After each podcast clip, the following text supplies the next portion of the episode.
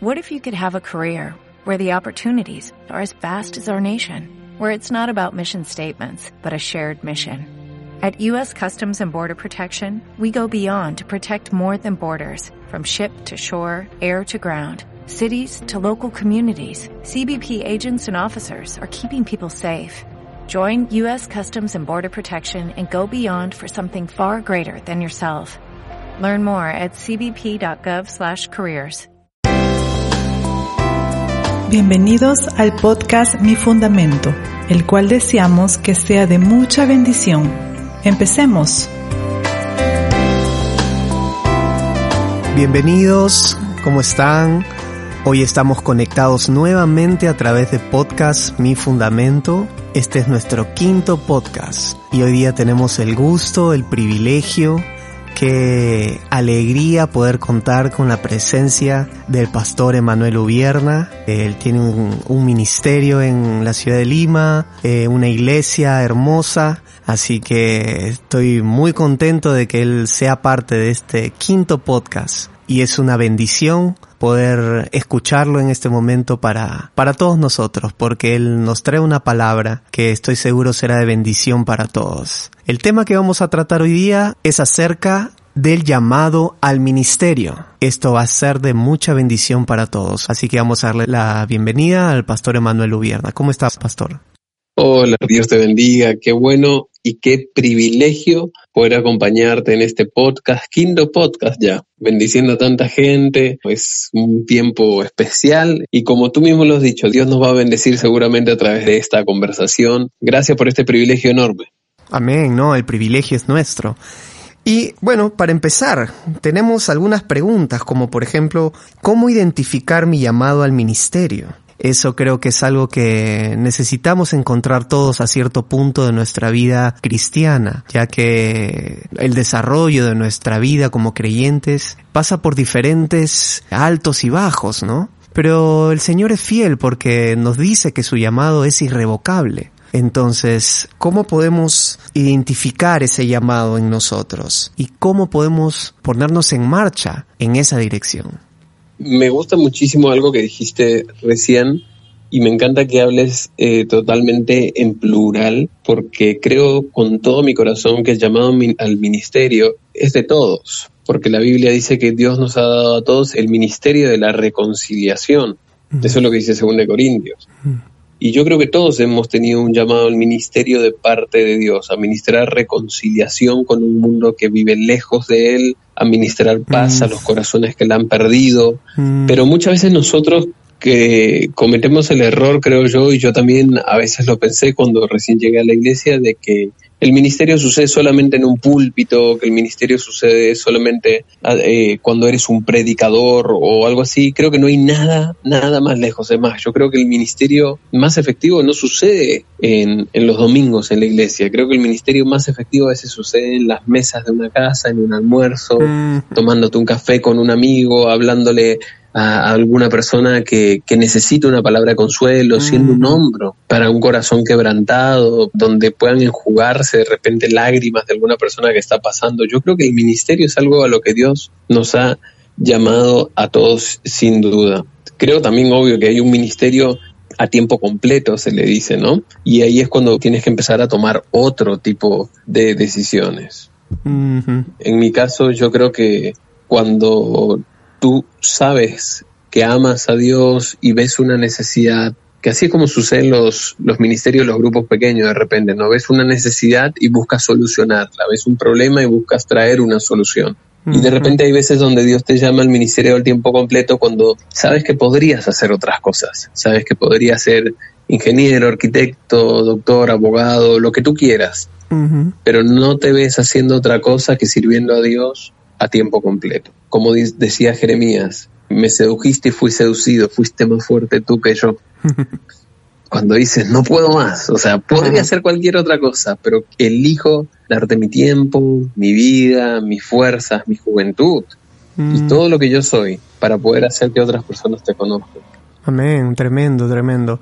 Y sin duda de que es este descubrir, ¿no? En nuestro caminar cristiano, lo que nos va poco a poco, el Espíritu Santo nos va guiando, nos va revelando, nos va mostrando, va colocando deseos en nuestro corazón para Él mismo poderlos cumplir y Él hacer realidad sus propósitos y sus planes. Y mm, a veces es difícil darse cuenta cuando uno empieza a hacer cosas para Dios y a veces tener la claridad de que eso es justo lo que Dios espera de uno. Y esa es una de las partes más difíciles porque nunca nos vamos a sentir totalmente suficientes para la tremenda honra del llamado que representa servir al Señor. Pero... Totalmente de acuerdo. ¿Cómo, ¿Cómo podemos encontrar descanso una vez que ya iniciamos este proceso de, del ministerio? Yo creo que no creo que Dios llame a todo el mundo a hacer algo durante toda su vida siempre. Hay veces yo he conocido personas que han estado en el ministerio por etapas de su vida y luego ese ministerio ha cambiado a otra cosa. Personas que han sido pastores por 10 años, 15 años y de repente Dios los llamó a formar líderes o a plantar escuelas o a hacer algo mucho más puntual, distinto al ministerio en el que inició. Yo creo que nosotros no terminamos nunca de descubrir mm. cómo Dios va formando nuestra vida, aún en las etapas difíciles, oscuras, pero sí creo que hay preguntas que te puedes ir haciendo, ¿no? Creo que la más importante siempre es, ¿está alineado lo que estoy haciendo, el propósito de mi vida hoy? Quiero servir a Dios, ¿lo que estoy haciendo suma a ese propósito o me aleja de ese propósito? Hay motivaciones que tienes que analizar. Yo siempre le pregunto a Dios y le digo, Señor, todo lo que estoy haciendo lo estoy haciendo con las motivaciones correctas, con el corazón correcto. Hay, hay algo en mi corazón que tal vez quiere que mi ego sea levantado o es mi orgullo lo que busca esto. O estoy sinceramente buscando traer gloria a tu nombre, que la gente te conozca a ti. Mm. Examinar las motivaciones de nuestro corazón en el ministerio. ¿Para qué estás ahí? ¿Qué quieres? ¿Que la gente te aplauda? ¿Que la gente te reconozca? ¿O estás dispuesto a hacer ministerio en el anonimato? Que nunca nadie te vea, pero cambiar la vida de unos cuantos, que representan de repente familias. Y otra pregunta que yo me hago, que me viene a la mente en este momento, es siempre, yo muchas veces he luchado con esa mentira de, del perfeccionismo, de que todo tiene que ser perfecto y que nada puede salir mal y, yo no creo que Dios nos pide eso, yo creo que Dios nos pide excelencia, mm. dar lo mejor de nosotros cada vez. Mm. Entonces ahí la pregunta cambia, porque si tú te preguntas, si tú eres perfeccionista y te empiezas a decir, no me estoy equivocando, ¿será que estoy haciendo todo bien? Nunca vas a dejar de equivocarte, siempre vas a tener errores, nunca vas a ser perfecto y si esperas a ser perfecto para servir a Dios, no lo vas a servir nunca. No puedes esperar a ser perfecto para servir a Dios, porque Dios necesita usar gente imperfecta para hacer cosas grandiosas. Para que la gloria no esté en el, en el vaso, sino en aquel que lo llenó la, bendición no está en lo que somos nosotros, sino en aquel que nos usó. Entonces ahí es cuando tú dices, cambias de la mentira a la perfección a la verdad de la excelencia. Y dices, Señor, te di lo mejor. Los años, mi fuerza, mis ganas, te di lo mejor. No salió como quería, pero el que se encarga de los resultados eres tú. Tenemos que dejarle los resultados a Dios y poner el trabajo nosotros. Y cuando los resultados que me ha pasado no son lo que nosotros queremos, seguirle dando gloria a Dios porque nosotros hicimos nuestra parte y Él sabe lo que está haciendo mejor que nosotros. Sí, totalmente. Y finalmente nosotros solo nos disponemos a hacer lo mejor que podamos y le dejamos los resultados a Él. Amén. Y pastor, en el, en el caso de tu experiencia personal, tu llamado, ¿de qué manera lo descubriste? Bueno, el consejo que yo recibí cuando le comenté a, mi pastor que quería ser pastor fue, me dijo, dedícate a otra cosa. y la verdad que el consejo me ofendió cuando lo recibí, pero venía de un contexto bastante cargado, bastante, bastante difícil, pero entendí algunas cosas de ese consejo muchos años después y creo que también me sirvió mucho cuando vi la vida de Jeremías, en el sentido que el pastorado no es un trabajo fácil, por decirlo de alguna manera, porque tienes que tener un corazón dócil todo el tiempo, aun cuando sabes que estás trabajando con gente tan imperfecta como uno. Y es un ministerio donde estás levantando constantemente al caído y ayudándolos a luchar mientras que ellos mismos a veces no saben si ya quieren luchar.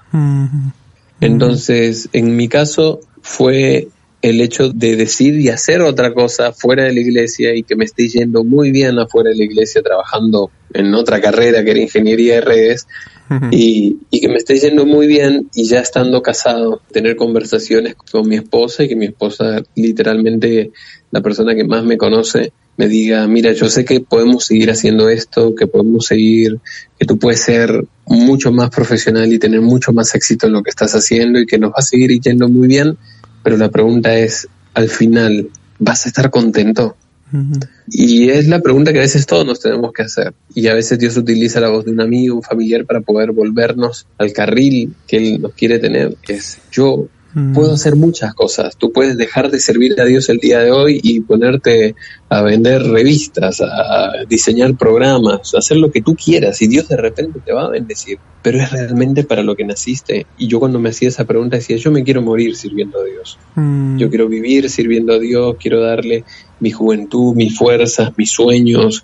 Si me caigo, quiero caerme sirviendo a Dios y si me levanto, quiero que sea para que otros puedan conocer a Dios no hay cosas que llenen más mi corazón que ver a la iglesia en las personas y en las familias levantar las manos y adorar, ver un matrimonio que se restaura, un hijo que vuelve a su casa, un adicto que es libre de las drogas, gente como yo que no creía en la familia, ver formar una familia y ver cómo Dios solamente puede hacer esas cosas, digo, qué privilegio.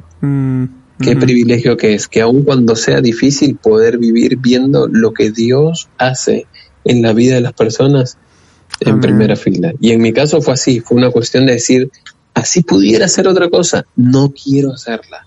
Y sentir que Dios te da el privilegio de entrar y decirle, sí, Señor.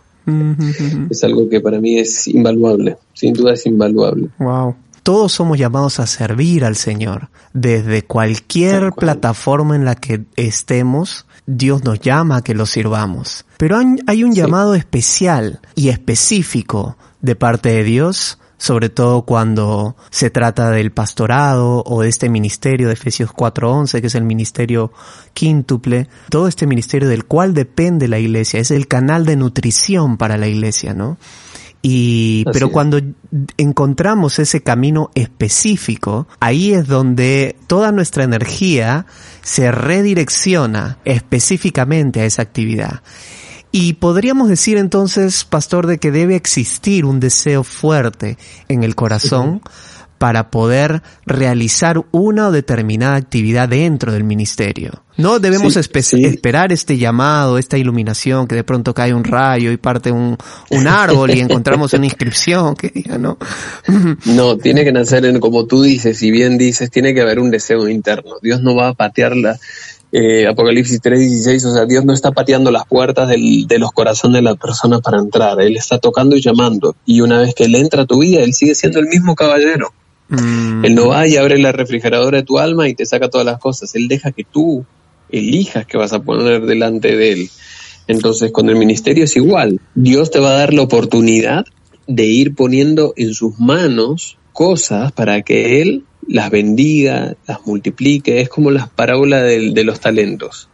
Tú de repente llegas a la iglesia y de repente te dan ganas de servir como anfitrión, de repente dejas de ser anfitrión y trabajas con los niños, de repente abres un grupo pequeño y te das cuenta que te apasiona compartir con las personas, aprendes la Biblia y te das cuenta que, que amas su palabra y que quieres enseñársela a otras personas. Y te das cuenta que Dios poco a poco, paso a paso, va formando en ti algo y en un momento empiezas a, soñar y a pensar y decir, Señor, podría hacer esto todo el tiempo. Y es algo que Dios valida en ti. Como tú dices, hay infinidad de plataformas que necesitan ser llenadas en el trabajo. Necesitamos buenos diseñadores, buenos productores, tenemos, necesitamos buenos publicistas en todas las áreas, en todas las áreas, en todas las esferas necesitamos que el cristiano empiece a brillar para que la oscuridad no gane la carrera. Necesitamos estar ahí, o sea, no podemos. Hay una frase Spurgeon que es muy, muy buena, que está en el libro de discurso a mis estudiantes. Él decía, muchas personas en el caminar con Cristo se tropezaron con un púlpito y pensaron que era un llamado. y es muy característico de él, ¿no? Pero en realidad no todo llamado está atrás de un púlpito. y, y, hay llamados, como tú dices, que necesitamos responder urgentemente en la sociedad el día de hoy. Si Dios te está llamando a tiempo completo, no esperes a ser perfecto, no esperes a que todo esté completo, a, resolver toda tu vida para empezar a servirlo, porque esas cosas se van resolviendo en el camino. No puedes esperar. El mundo apremia y no, no, se puede esperar el día de hoy. Si Dios te está llamando, tienes que levantarte y empezar a servirlo el día de hoy, con lo que tengas y con lo que eres. Donde estés y como estés. Así es. Amén. Pastor Brandon Hilgenman decía esto, que ser pastor será la cosa más difícil o dura que hagas en tu vida, que la gente te evitará y actuará raro, solamente porque eres pastor. También que las personas esperarán que estés disponible 24 horas al día y los 7 días de la semana. Y también debemos aprender a resistir eh, ataques y traiciones no de fuera, sino desde adentro de la iglesia, que son los que más, más duelen. ¿Crees que sea así, pastor? Y lamentablemente es muy, tiene muchas cosas de cierto lo, que dice. Lo que pasa es que a veces eh, las situaciones más difíciles vienen de las personas que uno más ama. Y, mm. y, yo creo que muchas veces a mí me ha tocado sembrar en personas vida, tiempo, recursos, muchísimas cosas eh, en lo secreto y ayudar a personas que de repente pasan el tiempo y no responden de la manera en la que uno hubiera pensado y al contrario a veces responden mal como dice este, esta persona, te pagan mal, hasta la traición, pues dice él, ¿no? Que también es cierto. Pero yo creo que una de las claves para el ministerio es aprender que todo lo que sembramos, aún en la gente y aún cuando te duela, cuando pasen estas cosas, las tenemos que sembrar en Dios. Amén. Estamos amando lo que Dios ama. La Biblia dice que cuando Jesús estaba en Mateo 9:35 y veía las multitudes y las veía como ovejas sin pastor, tenía compasión de ellas, su corazón se quebraba. Yo no puedo amarte a ti, quererte a ti y que no me importe lo que a ti te importa. Entonces es un amor falso. Y si nosotros amamos al Señor y vemos que su corazón se quiebra porque sus hijos están fuera de casa y Él los amó hasta la muerte, yo creo que podemos resistir un poco de, dolor por amor a aquel que también nos amó de esa manera. Es difícil, sí. Yo conocí evangelistas que predicaban y ganaban almas en eventos y hacían de todo. Y decían, bueno, ahora les dejo el problema a ustedes. Porque ellos se iban a otro país, a otro país, a otra ciudad y le dejaban la carga Nosotros teníamos años de años de años de trabajo de repente, caídas levantadas, embrollo, tallarines que desenredar. Y, y es a lo que Dios te tiene que llamar. Yo creo que nadie debe estar en el ministerio tiempo completo si Dios no lo llama. Ojo, eso yo creo que es importante. No te tienes que meter a hacer algo a tiempo completo si Dios no te llamó. No va a bajar una paloma, no te va a caer un rayo en la cabeza, pero lo vas a créeme que lo vas a sentir en el corazón más fuerte que si te gritaran en la oreja. Mm, pero tienes que tener un llamado de Dios a estar en ese lugar, porque es tu llamado lo único que te va a sostener en los momentos más difíciles y que te va a traer la felicidad en los momentos más amargos. Amén, pastor. Amén. Muy buena descripción, diría yo, de, de la realidad del pastorado. Y así como el pastorado, pues cualquier otra labor a la que el Señor nos llame, desde la más pequeña, no es una labor irrelevante para el cielo. Cuenta, cuenta para Dios. Sea lo que sea que hagas en tu iglesia, en tu servicio, con tus amigos, con tu familia, cuenta para el cielo. Y a partir de aquí en adelante todo, absolutamente todo, tiene valor eterno para nosotros y para el Señor. Así que un gusto hablando un poquito de este siempre conversar. Por supuesto que sí, me encanta. Tú sabes que no podemos quedar hablando horas, horas de horas. totalmente, totalmente. Bueno, pastor, muchas gracias y esperamos reencontrarnos pronto en un nuevo podcast de Mi Fundamento. Dios te bendiga muchísimo. Chao. Chao. Hemos presentado Podcast Mi Fundamento. Gracias por conectarte. Si deseas mayor información, síguenos en nuestras redes sociales de Facebook e Instagram como Mi Fundamento.